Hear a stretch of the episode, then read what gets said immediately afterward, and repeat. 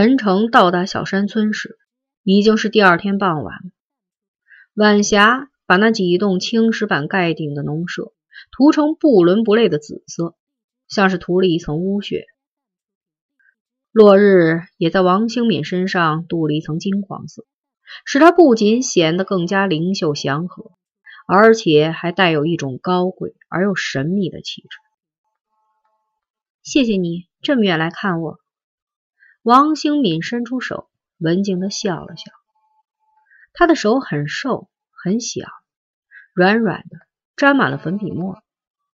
吃饭时，陈诚没洗手。饭后，王兴敏要备课，陈诚歪在炕上，望着案头的那盏油灯出神。王兴敏递过来一本书，说：“你没事可干，看看这本书吧，挺好看的。”陈诚接过书，书名是《格林童话选》。这书我以前读过，现在不想再看。为什么？让人心酸。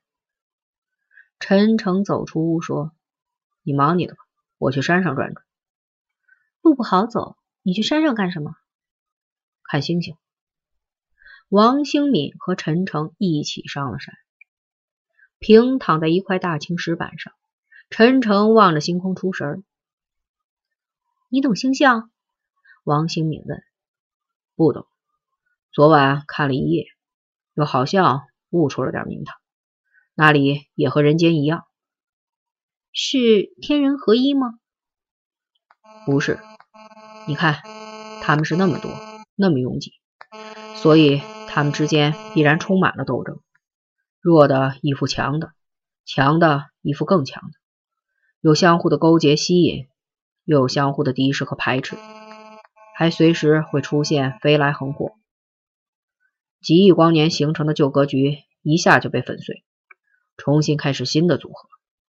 在那么大的宇宙空间里，这些小星星生活的也很不容易。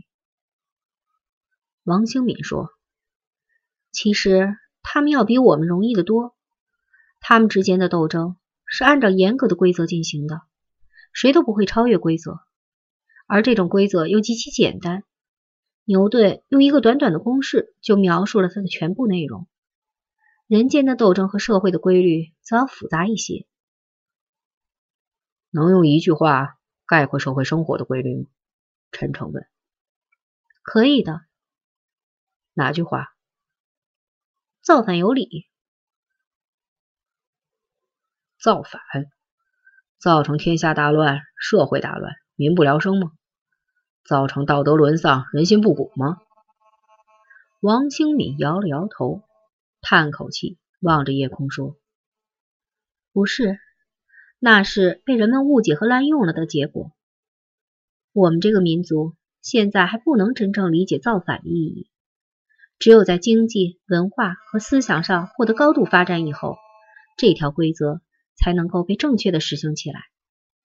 那时的人们该是多么幸福啊！你说的东西太遥远了，再近一点，有什么社会规律可循吗？有阶级斗争，阶级斗争，你死我活的厮杀搏斗，人与人之间的势不两立，战争、监狱、断头台。是的。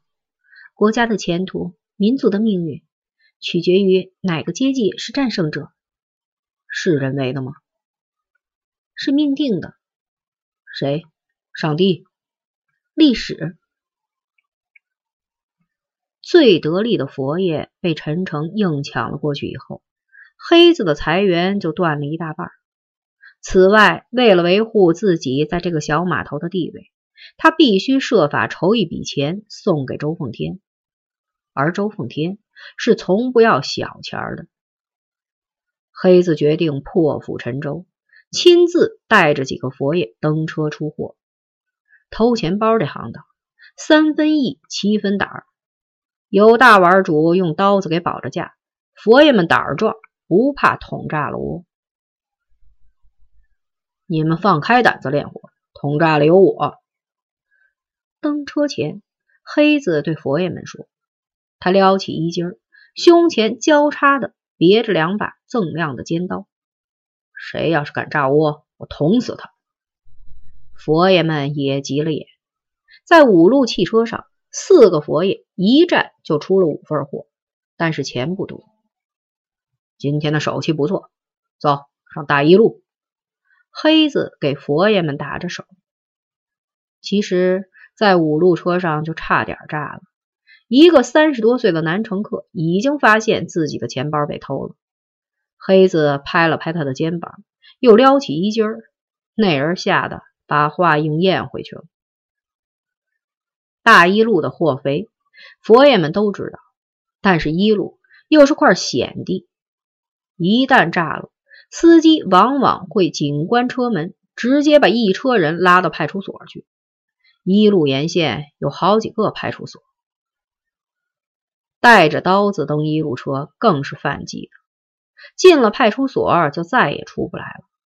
但是谁让黑子急着用钱？顾不了这么许多了。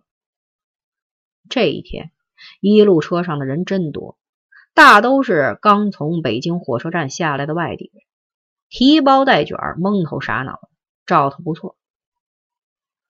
五个人是从前门上的车，上车后，几个佛爷就像泥鳅似的挤着人缝向后门溜。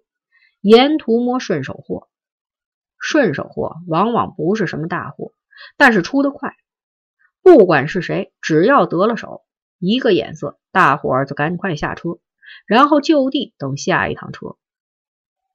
这样是麻烦一点，但是保险，不用担惊受怕。再说，勤能补拙，积少成多嘛。弟兄们的手脚可真够利索。车门刚关上。两份货就到了黑子的手里。第一份货是站在车门口的那个抱孩子的妇女的，没多大油水，顶多有个块八毛的。黑子顺手把它甩了。第二份货出自那个外地傻帽，你瞧他，把提包顶在脑瓜顶上，两只手紧紧护住提包，拼命往车厢中间挤，这样所有的衣服口袋还不是都白给了吗？这份货是老二递过来的，刚一接手，黑子的心里就咯噔一下。好家伙，一辈子都难遇着的大货，至少有三个整数。他赶紧给佛爷们递了个眼色，告诉他们逮着鱼了，车一停站，赶快下车。但是迟了，从他身后又递过来两份货，黑子的冷汗一下子就流了出来。四份货。就是四颗冒烟的炸弹，每一秒钟都有爆炸的可能，而且一个炸了，其他的就都跟着炸。四颗炸弹能把人炸得粉身碎骨。老天爷，车怎么开的这么慢呢？快停车吧！黑子知道今天是在劫难逃了。他妈的，要炸就快点炸吧，别他妈的软刀子割神经，折磨的人难受。黑子几乎疯了。终于，车进站了，在车门马上就要开启的瞬间，第一颗炸弹炸响了。有贼！我的月票丢了！别开门，抓贼！抱孩子的妇女惊叫起来，她的声音尖利、紧张。混乱嘈杂的车厢内立刻沉寂下来。几秒钟之后。几个更惊慌的嗓音也相继炸响了。我的钱包，我的钱包！天杀的，我的钱包也被掏了！